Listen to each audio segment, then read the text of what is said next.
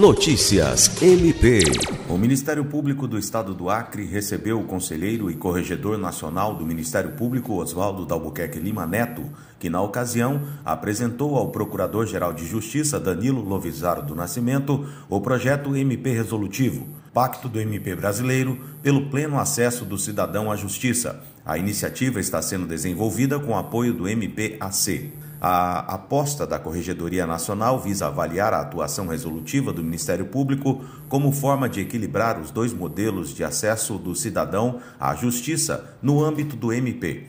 Visa também desobstruir o sistema judicial, potencializar a atuação extrajudicial, racionalizar a atuação judicial, modernizar a avaliação funcional e influenciar no redirecionamento da alocação dos recursos operacionais, a fim de atingir objetivos de alto impacto social. William Crespo para a Agência de Notícias do Ministério Público do Estado do Acre.